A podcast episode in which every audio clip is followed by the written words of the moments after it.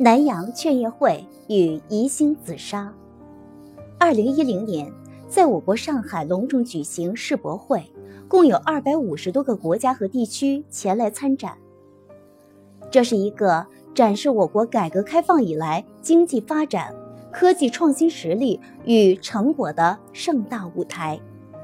也是向参展国交流学习、促进构建和谐世界的一次盛会。其实，早在一百年前的清末宣统年间，我国曾举办过一次世博会——南洋劝业会，更准确地说，叫南洋第一次劝业会。办展地点在江宁，今江苏南京。南洋劝业会的盛况：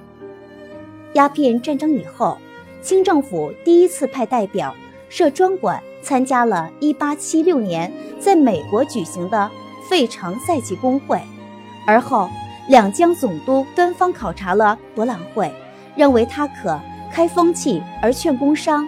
遂于光绪三十四年，与江苏巡抚联名奏请清廷，在南京举办南洋第一次劝业会，以振兴实业、开通民智。之所以以南洋命名，因为自道光三年起，设在南京的两江总督兼任南洋通商大臣已成定例。后清廷准奏，令继任的两江总督张仁俊为劝业会会长，命各省筹划本省参展展品。宣统二年六月五日。南洋劝业会隆重开幕，会场占地七百余亩，全国二十二个行省均设有陈列馆，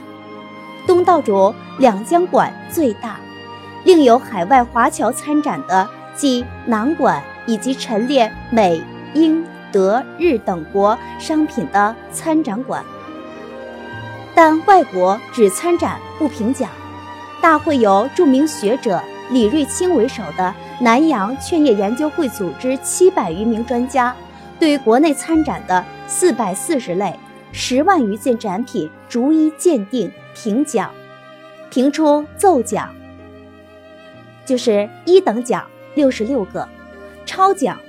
二等奖二百一十四个，以及优奖三等奖、金奖四等奖、银奖五等奖。等既有三千三百四十五件展品获奖，宣言会历时六个月，于一九一零年十一月闭幕。期间共有三十余万人观摩，